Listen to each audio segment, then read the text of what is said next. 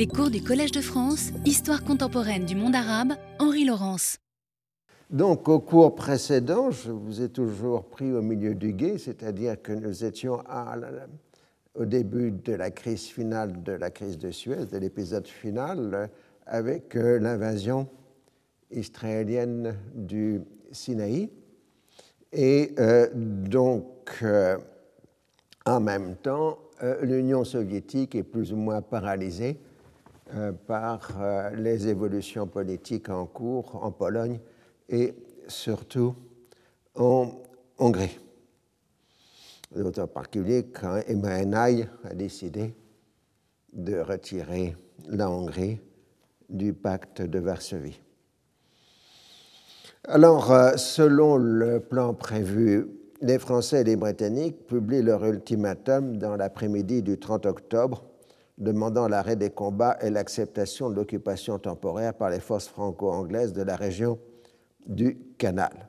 Et en même temps, les deux puissances utilisent leur droit de veto à l'ONU pour euh,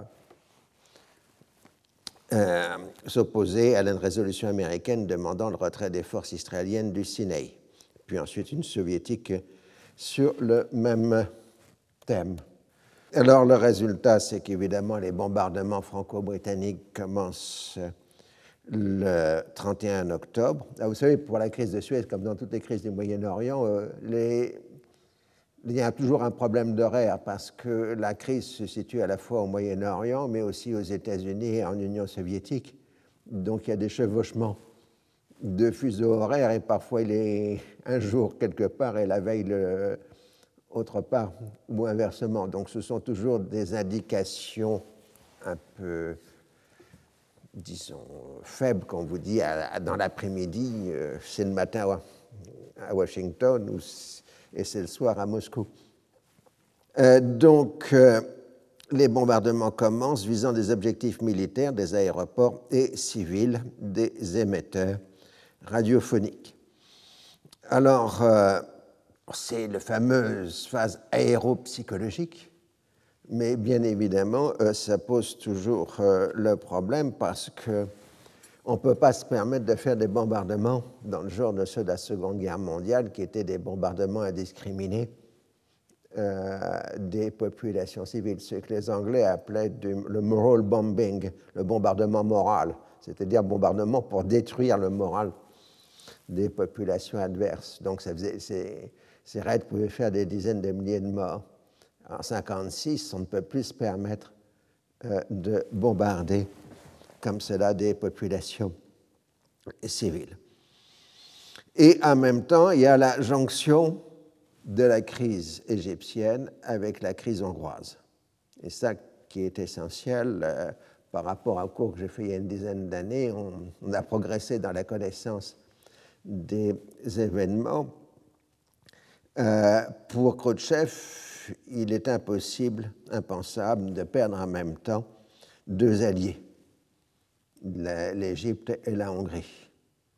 Et euh, donc, euh, il donne la priorité à la Hongrie en lançant la plus importante opération militaire en Europe depuis la fin de la Seconde Guerre mondiale. Donc, en quelque sorte, on comprend aujourd'hui que l'intervention militaire soviétique en Hongrie est liée directement à Suez.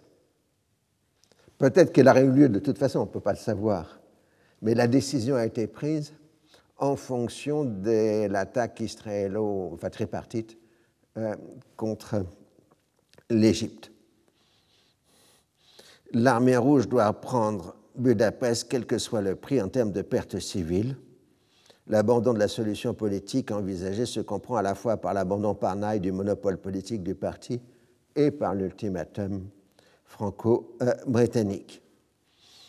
Comme il n'est pas possible de mener à la fois les deux opérations Suez et Budapest, les soviétiques se tiennent en retrait de l'action euh, en Égypte.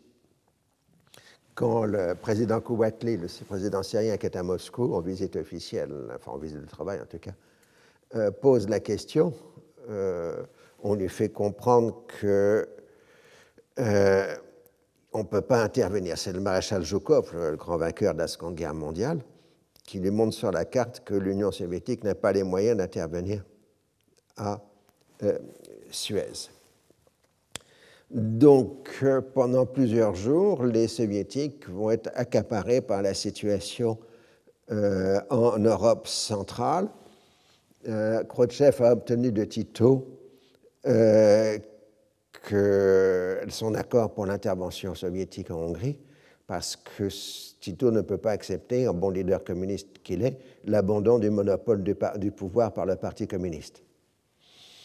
Et donc, le 4 novembre, l'offensive soviétique est lancée. Euh, chez les Américains, bah, ça a été une indignation. On considère que c'était un coup de poignard dans le dos d'intervenir sciemment à deux ou trois jours de l'élection présidentielle américaine. Et immédiatement, les Américains ont vu le point sensible de l'intervention franco-britannique, c'est la question euh, pétrolière, puisqu'on risque de voir l'accès du pétrole du Moyen-Orient coupé par la crise. Et euh, donc, à ce moment-là, les Européens devront se tourner vers les États-Unis pour euh, se ravitailler, donc acheter du pétrole dollar, enfin, des États-Unis et le Venezuela. Le Venezuela est à l'époque le premier pays exportateur mondial euh, de pétrole. Le Venezuela, à lui tout seul, fait plus que l'ensemble du Moyen-Orient en 1956, en exportation et en production euh, de pétrole. Mais c'est du pétrole dollar. Alors, comme vous le savez, je vous ai expliqué longtemps, l'Europe est en pénurie de dollars. C'est le dollar gap euh, qui est là. Et donc, celui qui s'en rend compte à Londres brusquement que l'Angleterre est extrêmement vulnérable, c'est le chancelier d'échiquier, donc le ministre des Finances, Harold Macmillan, et euh, qui commence à, découvrir que bah, tout simplement la livre sterling risque de s'effondrer. Alors la colère américaine contre les Anglais est terrible. Contre les Français, elle est moindre parce que de toute façon, tout le monde sait que les Français ne sont pas fiables. Hein, donc, euh, on n'est pas surpris qu'ils aient encore fait une bêtise, en quelque sorte. Euh, c'est dans leur caractère. Il ne faut pas oublier que l'image de la France dans les années 50 est une image affaiblie, d'abord par la défaite de la Seconde Guerre mondiale, les guerres coloniales, l'instabilité euh, politique de la quatrième euh, République. Nous, nous pensons toujours en fonction d'une cinquième République avec un régime présidentiel fort et autoritaire. Ce n'est pas le cas de la quatrième République, qui est un régime tout à fait instable. Il faut reconnaître aussi que les Français sont corrects, puisque Pinault explique à l'ambassadeur américain pratiquement le mécanisme de la collusion avec Israël, alors que les Britanniques démentent qu'il y a eu toute collusion euh, voilà. Puis je rappelle donc aussi les caractères euh, liés à la Seconde Guerre mondiale. Euh, Macmillan était un compagnon d'Eisenhower en Afrique du Nord, tandis que Mollet et Pinault sont des résistants. Donc ils n'ont pas la même culture ou la même est proche. Alors, la motivation américaine est essentiellement géopolitique parce que les Américains n'aiment pas du tout Nasser, bien évidemment, s'aligner sur les puissances coloniales européennes serait livrer les pays sous-développés à l'Union euh, soviétique. Sous-développé étant le terme utilisé à l'époque, euh, avant qu'on utilise un peu plus tard pour faire par politesse, en voie de développement. Hein. Dans le monde nouveau qui est en train d'émerger, il faut avant tout préserver la tradition anticoloniale des États-Unis, capital politique essentiel pour les années à venir. Donc Nasser euh, se précipite du côté des Américains pour demander des euh, secours euh, parce qu'il sait que pour l'instant l'Union soviétique ne fera rien. La réponse américaine, c'est que les Américains vont agir dans le cadre de l'ONU et qu'ils n'acceptent pas cette trahison, en quelque sorte, des alliés occidentaux européens, puisque on, était sur le point de montrer toute la fausseté du régime soviétique avec l'intervention en Hongrie. Et voilà qu'on fait du colonialisme euh, au Moyen-Orient, euh, ça casse tout à fait l'effet géopolitique euh, de la crise. Alors, de surcroît, nous sommes à une époque où le personnel politique américain est plutôt d'une très grande honnêteté par rapport, pourrait-on dire, à la situation plus contemporaine. Eisenhower est un homme d'État, et Adlai Stevenson, son concurrent à l'élection présidentielle, est aussi un homme tout à fait euh, honorable. Alors d'un côté, il accuse Eisenhower d'avoir laissé les soviétiques établir une tête de pont au Moyen-Orient et de risquer d'entraîner les États-Unis dans une guerre, mais en même temps, euh, il laisse plus ou moins Eisenhower gérer la crise. Euh, euh, parce que bah, c'est quand même le président des États-Unis et celui qui a la plus grande expérience politique de ce genre de situation. La question traditionnelle américaine est de savoir si les États-Unis entrent en guerre, il faut-il saisir le Congrès? C'est toujours le problème de l'autorité constitutionnelle de celui qui déclare la guerre euh, aux États-Unis. Il faut ou non un vote du euh, Congrès. C'est un problème d'autant plus compliqué, c'est que dans la partir de la seconde moitié du XXe siècle, il n'y a plus de guerre, au sens juridique du terme. Avant, quand on faisait une guerre, on la déclarait, euh, on envoyait un message, on rappelait son ambassadeur, etc. Donc il y avait tout un protocole de l'entrée en guerre et euh, par conséquent, euh, sur le plan juridique, c'était facile, il suffisait de saisir le Congrès des États-Unis. Mais là, on est dans des interventions militaires, de ce qu'on peut appeler des opérations de police, et on est sur une situation juridique euh, beaucoup plus ambiguë. En tout cas, Eisenhower décide de gérer directement la crise laissant à son vice-président, Nixon, euh, la charge de continuer la campagne électorale. Alors il faut bien voir euh, le calendrier. Le 4 novembre, c'est l'attaque soviétique sur Budapest, l'entrée de l'armée rouge dans Budapest, et le 6 novembre, c'est le début théorique du débarquement des Franco-Britanniques euh, à Port Saïd. Alors, euh, ce délai entre l'ultimatum et l'attaque, on a expliqué pourquoi il y a l'autre jour, euh, néanmoins, c'est une très grande vulnérabilité parce que partout dans le monde arabe, il y a des violentes manifestations contre les Français et les Britanniques. en Syrie, par exemple, on brûle le consulat de France à Alep, c'est mes souvenirs sont bons. Mais c'était une époque qui n'était pas très méchante. On m'a raconté quand j'étais en Syrie qu'il y avait des touristes français qui avaient vu une manifestation à Alep et qui avaient suivi la manifestation. Et un des manifestants s'était aperçu que c'était des Français. Il avait dit S'il vous plaît, euh, sortez, parce que vous risquez d'avoir des ennuis. C'est-à-dire qu'on ne visait pas les personnes euh, à l'époque. Alors, la l'alliance de facto qu'on perçoit avec Israël entre la Grande-Bretagne et Israël, évidemment, affaiblit l'allié principal des Britanniques au Moyen-Orient, qui est l'Irak hachémite. Et puis surtout, euh, celui que j'appelle le grand affreux,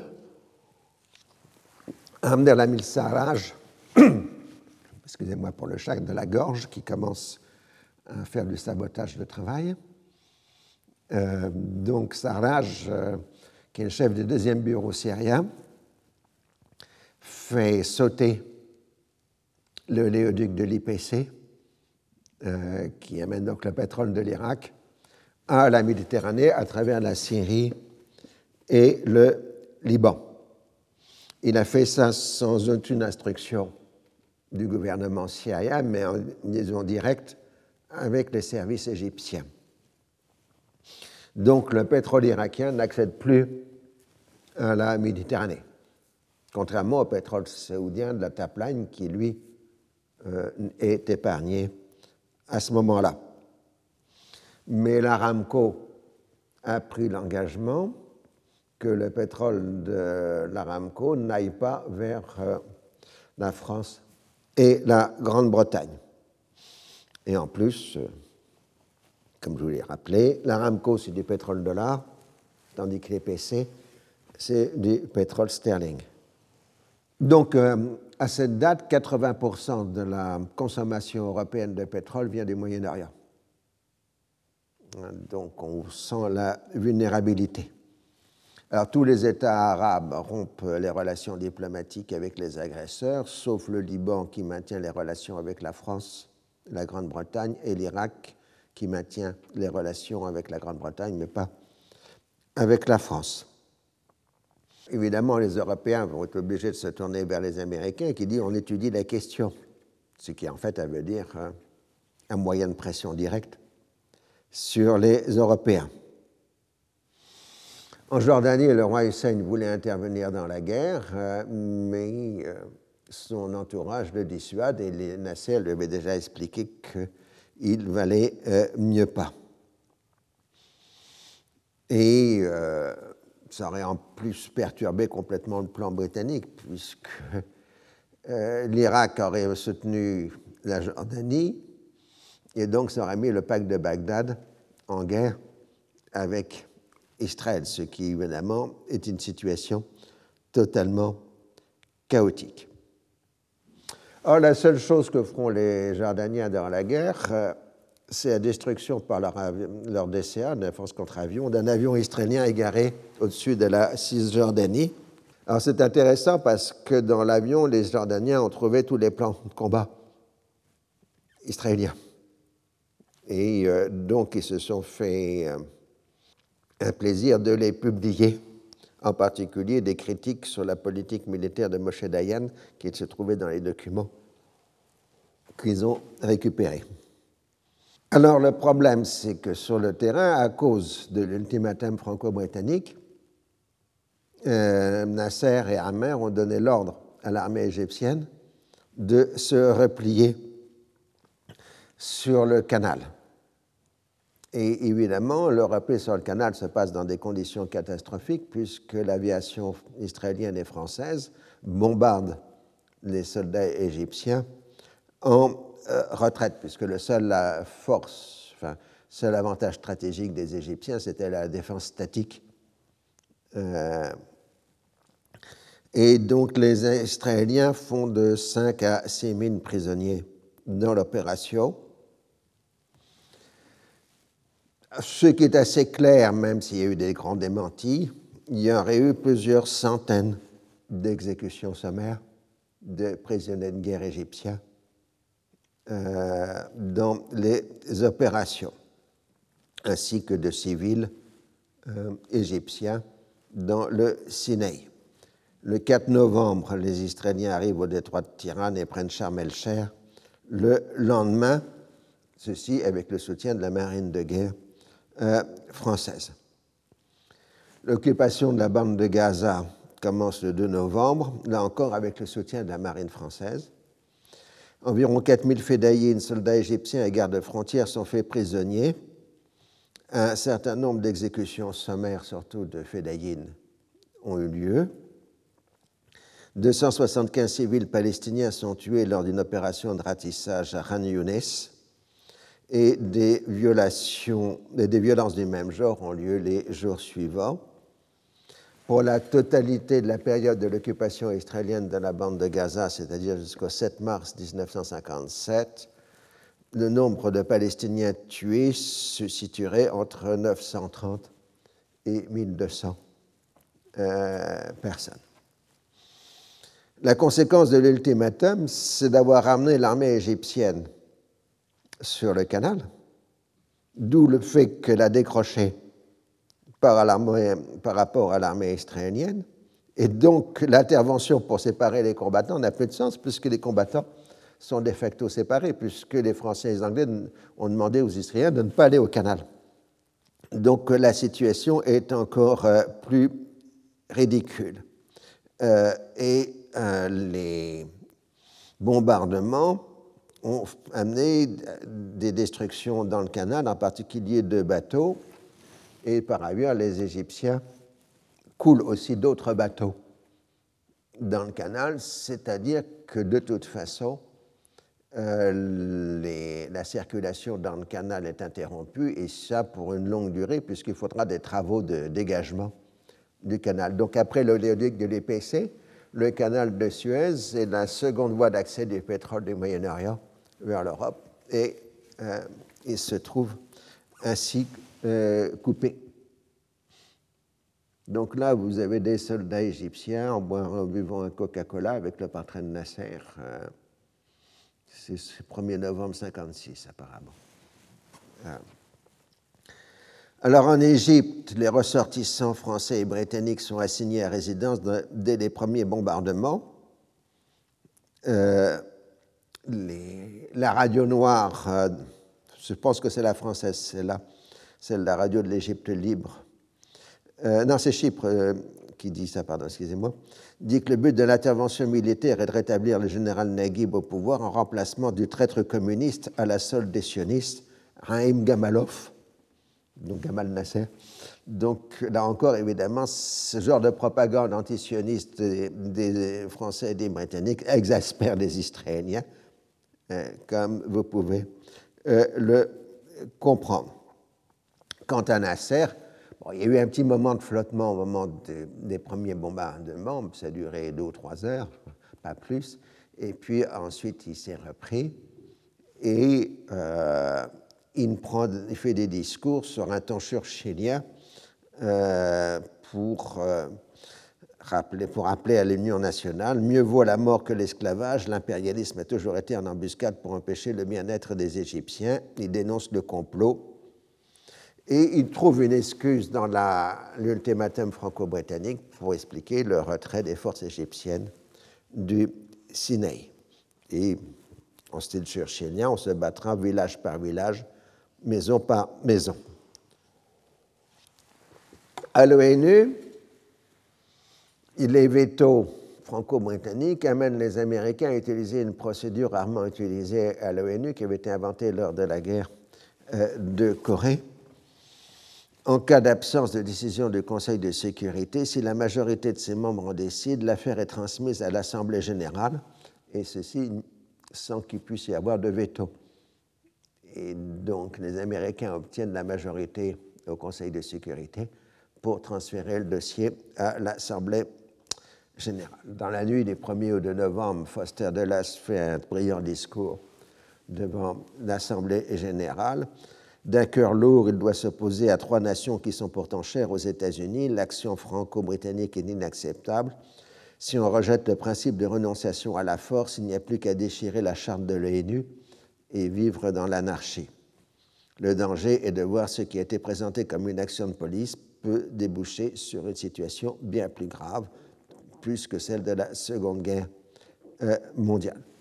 En gros, les Américains donnent la priorité à l'ONU sur l'OTAN et ont fait appeler un cessez-le-feu immédiat et un embargo euh, militaire la résolution à l'Assemblée générale obtient 64 oui contre 5 non, c'est-à-dire les Français, les Britanniques, les Israéliens, l'Australie et la Nouvelle-Zélande. Alors, même discours euh, public d'Eisenhower euh, le 2 novembre, euh, et il ne faut pas tolérer l'agression armée parce que sinon il y a un risque de troisième guerre euh, mondiale.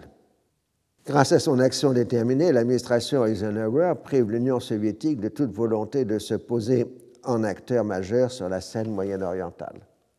La direction soviétique est de toute façon trop accaparée par la situation en Hongrie, et nous n'arrive pas à faire croire aux Américains que les Soviétiques préparent un pont aérien à destination de la Syrie. il faudrait passer par la Turquie et demander l'autorisation de survoler la Turquie et éventuellement l'Irak, ce qui quand même paraît difficile. Alors la question du délai devient cruciale. On peut certes avancer l'envoi des parachutistes français et britanniques sur le canal, mais ces parachutistes ne peuvent pas tenir le terrain pendant deux ou trois jours avant le débarquement des forces qui arrivent de Malte. Et les Anglais ont le souvenir euh, de la catastrophe euh, de la bataille d'Arnhem en 1944. Vous savez, un pont trop loin.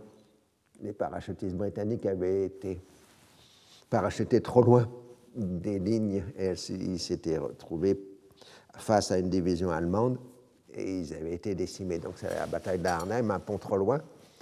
Et euh, donc ils veulent absolument pas avoir euh, le retour de cette situation. La mémoire de la Seconde Guerre mondiale est permanente. Hein.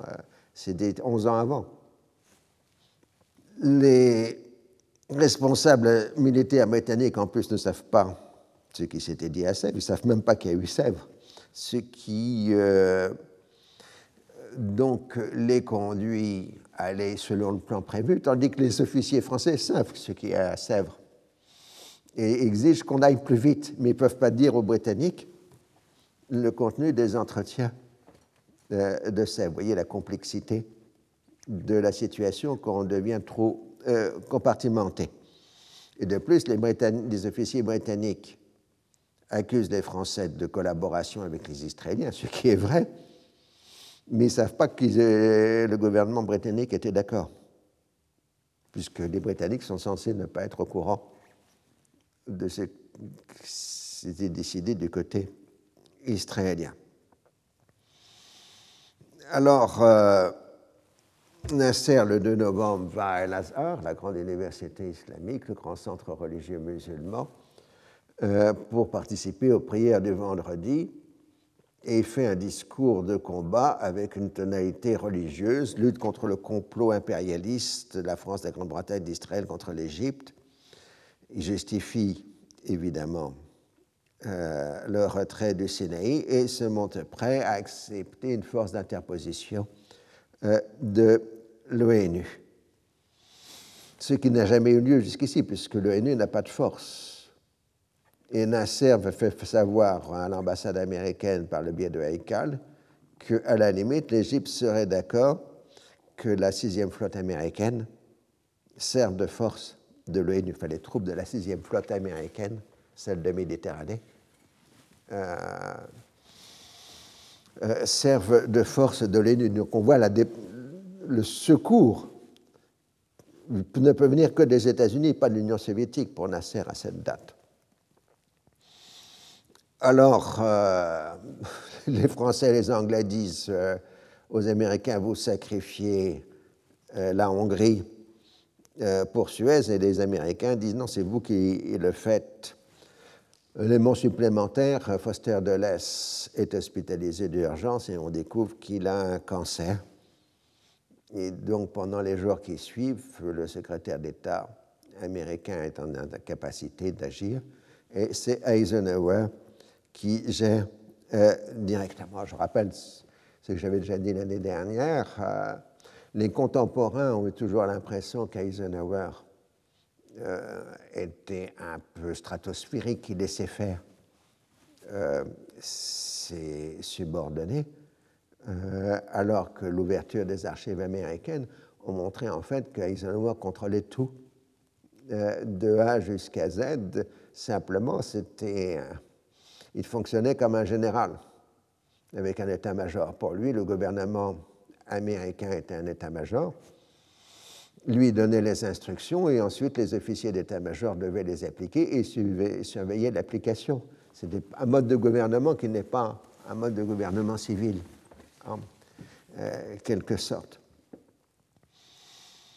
Alors, euh, les anglo-franco-britanniques, avant même de débarquer, pour disent que c'est pour être eux la force d'interposition, mais ce n'est pas crédible. Alors, euh, ce qui va être l'agent de tout ça, c'est le ministre des Affaires étrangères du Canada, Lester Pearson, qui se saisit de l'idée de force d'intervention. il s'est séparé des Britanniques, bien qu'il soit son pays soit membre du Commonwealth et de l'OTAN. Euh, sa première idée était de faire une conférence internationale sur le Moyen-Orient, mais surtout de constituer une force internationale d'interposition. C'est lui qui persuade les Américains de créer cette force qui est constituée, qui est, dont la création est, décidée dans la nuit du 4 novembre aux États-Unis par 57 voix contre 0 et 19 abstentions. C'est à ce moment-là que les troupes soviétiques entrent à euh, Budapest.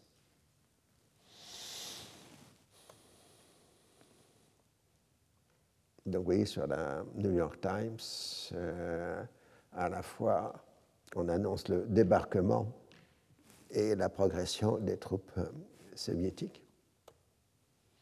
Et le lendemain, les, les, soviétiques se sont apparés de Naï, la US euh, à Budapest est sous le feu, et en même temps, l'Assemblée des NENU appelle à la constitution d'une force euh, euh, de paix en quelque sorte, on dirait aujourd'hui, d'interposition.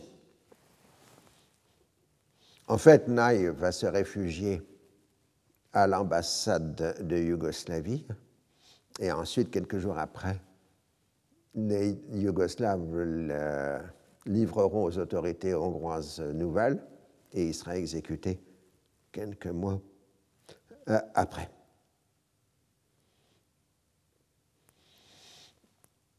Alors l'armée hongroise se laisse désarmer, mais les insurgés continuent à résister en dépit de leurs moyens dérisoires.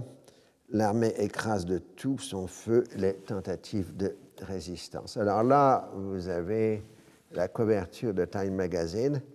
Euh, Ce n'est pas une photo, hein, c'est une image constituée à partir de photos pour représenter un freedom fighter hongrois. Ce sera une image iconique, comme on dit aujourd'hui, représentative euh, des événements hongrois et de façon générale des euh, combattants de la liberté. Mais il ne s'agit pas d'une personne spécifique, hein, c'est une composition euh, euh, faite par euh, les iconographes de Time Magazine. Hein, le problème souvent des couvertures de Time Magazine, c'est qu'elles sont très belles du point de vue artistique, mais ce sont des compositions. Et les gens ont tendance à les prendre pour des photos. Et donc parfois ça donne lieu à des contresens. Hein. En 1990, Time Magazine avait fait une photo, enfin une composition représentant Saddam Hussein en Hitler et les gens ont cru que c'était une vraie photo. Et donc il y avait eu controverse à l'époque. Alors les combats vont durer jusqu'au 6 novembre, les destructions sont considérables. 210 000 Hongrois vont se réfugier à l'ouest via l'Autriche et le nouveau pouvoir les laisse partir en disant comme ça on se débarrasse des indésirables.